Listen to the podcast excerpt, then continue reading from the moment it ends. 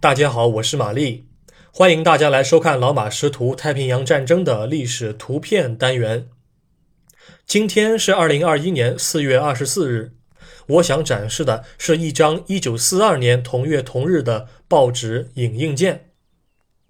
一九四二年四月二十四日，菲律宾首府马尼拉的一份日报登载着重要新闻：日本已经占领巴丹半岛全境。当地时间一九四一年十二月八日，日军开始实施 M 作战，对菲律宾吕宋岛的各大盟军机场展开轰炸。十二月十日，由本间雅琴陆军中将指挥的日本帝国陆军第十四军开始在吕宋岛北部登陆。在菲律宾战役开始前夕，美国海军的亚洲舰队就没能够发挥应有的作用。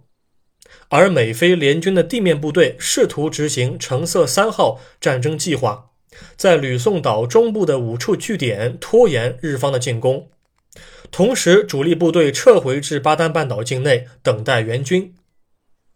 陆军希望依靠地形和重炮，在海军支援到来前守住此处。但是不巧的是，橙色三号战争计划能够成功实现的前提是美国海军太平洋舰队快速和强大的作战能力。战争计划没有预测到偷袭珍珠港这一事件爆发，所谓的援军已经被联合舰队的舰载机给打垮了。报纸头版有许多小标题，比方说“战俘中的十五位将军”。本间雅琴将军感谢手下官兵的英勇付出。日本国旗已经插在了宿务市城内，等等。报纸下方是美国陆军少将爱德华金率美菲联军向日军投降的照片。